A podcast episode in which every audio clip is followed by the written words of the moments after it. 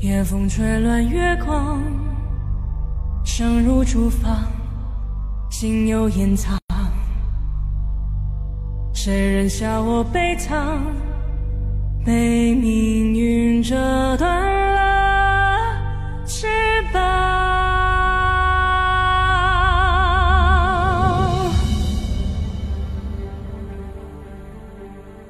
听众朋友，大家好，我是青。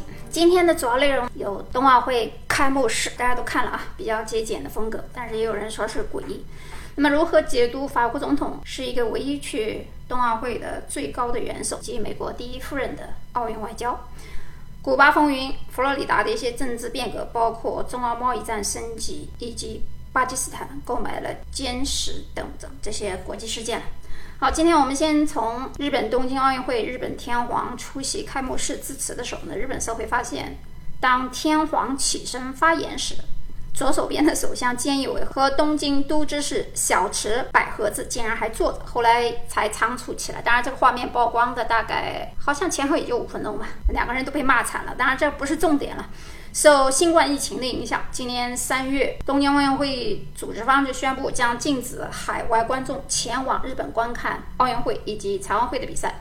那受新冠疫情的影响，今年出席东京奥运会开幕式的海内外来宾是大大的减少了。但在有着六点八万个坐席的东京新国立竞技场上，最终大约仅有九百五十个人出席。日本国内奥运相关人士大约一百五十个人参加了开幕式，包括了首相菅义伟、东京都知事小池百合子、冬奥会的奥委会主席桥本圣子等，大约八百名国外奥运相关人士。出席了开幕式，当然也包括奥委会主席巴赫、各国政要、各国奥运会代表等。在到访的外国领导人当中，包括了法国总统马克龙、蒙古国总理罗布桑纳木斯莱、世卫组织总干事谭德赛以及美国第一夫人吉尔，他们分别进行了会晤。那么在这一次的奥运会上呢，奥俄罗斯队将以 ROC，就是俄罗斯奥委会的名义出战，原因大家都知道啊，被制裁之前。国际体育仲裁委员会法庭认为，俄罗斯反兴奋剂中心违规，宣布俄罗斯在2021年12月至2022年12月期间不得以国家名义参加重大的国际体育赛事。呃，我在群里面，大家有时候在发那个奥运队服的时候，他们在笑侃。哪个国家的奥运队服好看？他们说俄罗斯遭仲裁以后，不得不把国旗印到参赛服上。当然，能够证明清白的俄罗斯运动员可以以中立运动员的身份呢参加本届奥运会，但俄罗斯国旗和国歌不能在赛会场上出现。俄罗斯作曲家柴可夫斯基的音乐《第一钢琴协奏曲》呢，将作为俄罗斯运动员的颁奖音乐。那么这个事件上，大家可能会说，哎。为什么马克龙去了，其他国家的人都不去呢？呃，其实大家也知道，在下一届呢，奥运会将在法国举行，所以作为下一届的东道主，马克龙来呢也有这个接管的这个意思。其他国家的元首不来，大家都知道新冠疫情谁去啊？又不少，对吧？但是呢，我们发现日本东京奥运会上还有三个国家，这国家名字我就不记了，因为都是小国家，有三个国家好像是没戴口罩。那么大家都在议论说啊，不戴口罩怎么怎么怎么的。日本人也没有说强迫他们。大家要知道，日本它还是一个相对民主的国家。首先，第一个呢，日本人的民族文化素质，包括遵从法规呢，都是从骨子里面训练出来的。就是他们认为这么做是对的，但是他并没有强制你去这么做。所以，那三个国家我也懒得去查了，反正是个什么小国家来着。那还还有一个事情，就是在这一次除了中广澳之外，哪些国家的运动员值得留意呢？很多人在看电视直播的时候可能会。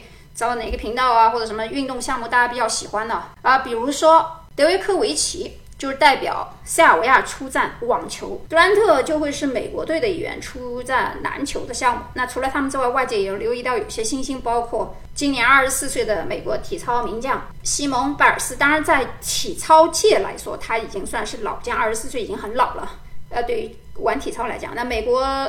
游泳健将菲利普斯已经退役，没有参加今年的奥运。而今届游泳项目最受关注的明星是美国的德莱塞尔。那德莱塞尔包括其他的一些游泳运动员，我觉得是最危险的，因为游泳，你有分泌物呀，在那水里面。其他的你可以戴口罩还咋的？那他曾经参加过2016年里约热内卢的奥运会，但没有在个人项目当中取得奖牌。但在奥运会以外，他在多项世界游泳锦标赛上都取得了奖牌，包括在2019年个人和团体项目中共获得八个奖牌，刷下了个人运动员在锦标赛取得的奖牌数目的记录。他曾经接受 GQ 杂志访问时回应外界。将他与菲利普斯比较时说，以篮球明星勒布朗·詹姆斯和迈克尔·乔丹打个比喻，说他仍然会看詹姆斯的赛事，纯粹是因为他打球很棒。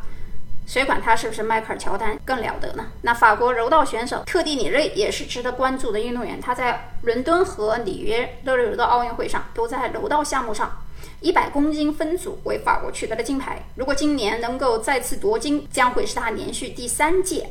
奥运取得金牌。前段时间群里面发了个小消息，说美国队换地方住，我也笑了一下，说是嫌这个奥运会比较落后。其实日本呢是这样啊，因为日本不管是东京还是其他大城市，这个酒店是相对是比较小的，哪怕是五星级或者是所谓四星级都不行啊，五星我都觉得够呛。五星级的话勉强能打开大行李箱吧，小三星四星根本行李箱都打不开。当然它的设计是很简约的，也很功能齐全，也就是说不管它房间有多小，它这里面卫生间啊。厕所啊都是很舒服的，包括它的这个日本式自助冲洗马桶，但是这个空间真的是很狭小，这个人受不了。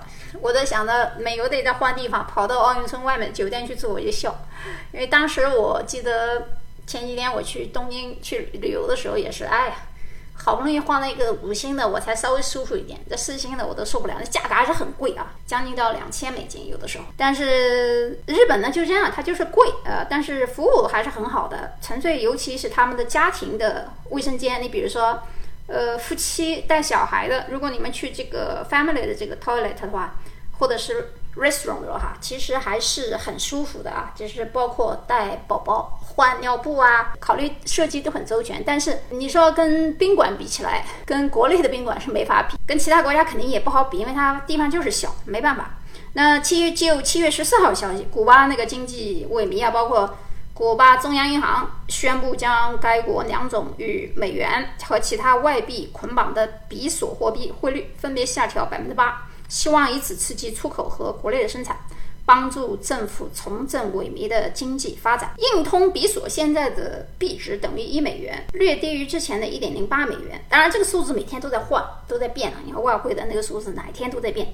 每个硬通比索依然是兑换二十四标准比索，后来是大多数古巴人在另一个二级货币系统使用的主要货币。拜登在讲话中称古巴是一个失败的国家，表示古巴以。切断国内互联网，而美国正研究如何帮助恢复古巴政府施加的互联网限制。另外呢，他也表示，他对向古巴运送大量新冠病毒持开放态度。就是古巴现在经济崩溃呀，内乱也买不到粮食。但是很多人并不知道，古巴的外援医疗队伍啊，在全世界还算是比较出名和先进的。所以在这种过渡期时期的政局经济倒退百分之十一的情况下，内部医疗助援助其实也成了一个笑话，因为曾几何时，古巴的医疗外援是很出名的。接着我们谈谈佛罗里达情况，有人说这个跟佛罗里达啥关系呢？首先我们讲一下佛罗里达州，它的大部分移民啊是中南美洲和南美洲。那中南美洲和南美洲的移民去了美国以后，基本上都喜欢住在佛罗里达迈阿密，尤其是在迈阿密。如果你不相信的话，可以去听听迈阿密的英语讲的多还是西班牙语讲的多。当然，我们这里也可以理解中南美洲和南美洲的美国移民。因为他们国家有一些贸易关系嘛，啊，就像中国人如果去了韩国、日本，觉得离大陆也不远嘛，对吧？那么这些中南美和南美洲的人，如果是因为他们国家和美国有一定贸易关系的话，大部分都居住在迈阿密。那总统拜登曾经发誓说，这只是一个开始，他打破了。佛罗里达人、共和党人试图围绕历史性的古巴抗议问题，在迈阿密建立的党派的泡沫。那民主党人保留了前总统川普的一些对古巴政策的所有制裁，并增加了他自己的制裁。那拜登来佛罗里达并不是为了宣传他的议程了，正如地方和州民主党人所希望那样，这是一场共和党人在政治交付过程中完善的一种拉票的艺术。但是如果追究到古巴领导人责任呢？他谴责。共产主义并非古巴为失败的国家。白宫还概述了将要采取更重要的行动，包括重新配置美国驻哈瓦那大使馆，与私营部门合作，破解政府审查制度，为停电的古巴提供免费的互联网，审查汇率程序以确保古巴人民得到人道主义援助，而不是专制的政府的金库。但这一切还是无法改变共和党人统治博州的整个事实了。G20 峰会还有两个月就要开始了，那么在这两个月开始之前，中美之间肯定有一个副手的见面，所以呢，双方就派了一些。副手，美国当然是副国务卿了。副国务卿 Wendy Sherman 出访中国的行程在一波三折当中。呃，新闻说是最终敲定，但是中美双方两个陷入紧张关系的大国即将开启新一轮的高谈的会谈，好像据说是听了一个碰了一个软钉子。原因可能是说级别不一样，因为双方不会吃一个哑巴亏嘛。如果这边派的是五把手，那边肯定不行啊，因为美国就算一个副国务卿，那除非这个这个这谁出来啊？当然了，行程安排的一波三折，正好反映出中目前。美中关系仍然尚未破冰，双方缺乏必要的信任。此次访问的重要意义，可能就是为将来 G20 首脑会晤铺平道路。接着，我们谈一下中澳的外交和贸易问题。因为澳大利亚一直是听老大哥的话嘛，所以中澳对抗，澳大利亚是冲在前面的。那么，美中国原本是从澳大利亚进口的红酒、大麦、牛肉、铜、糖、昆虫、木材等等这些进口产品当中，呃，是中国商务部是有交天，但是除了铁矿石之外，但是这些农产品最后还是要进口。因为中国的进口并没有降低，那从哪个国家替代了呢？其实就是美国。你看啊这个帮手在帮着美国干活，但是好处还是美国拿到了，因为。澳洲一直是支持老大哥嘛，但是今年中美之间，中国进口美国的农产品增加了百分之一百二十。那大家可以去新浪搜一篇文章，标题叫做《中国为何要大举进口美国农产品》，大家可以去看一下什么原因啊，我就不在这里繁述了。那其实呢，整个七月国际上发生的事情也就这么多，所以没有新闻，我就不会去更新节目，无病呻吟，浪费大家时间。平时呢，大家其实我给大家一个忠告，没有必要每天看新闻的，因为你想，我要是想想给大家讲新闻。半个小时，我就可以把全世界所有的政治、经济、军事消息全部给你揉揉好了，而且整个世界也是基本上大体心中是有一个丘壑的。所以有人说，那我不看新闻，我看嘛？其实看新闻学习是有方法论的，你多留一点时间给自己的家人，或者你专注自己的工作，因为现在你工作，比如说你在什么岗位，你需要考一个什么样的执照，或者是考试，甚至于你要学到一些专业技能，你可以去找这样的书，或者是这样的文章，或者是音频去听，没有必要浪费太多的时间啊，因为。大部分的人间很多时间都是在看一些无谓的、无聊的娱乐新闻。就算是它是新闻，你吃不下去的话，也是浪费时间。很多人可能觉得郑州水患和娱乐圈迷奸事件是个新闻。那么，既然有那么多的公众号都用它来割韭菜的钱了，我就没有必要去凑这个热闹。好，我们下期节目再见。坠落深渊万丈，记忆被封藏，这风雪多嚣张。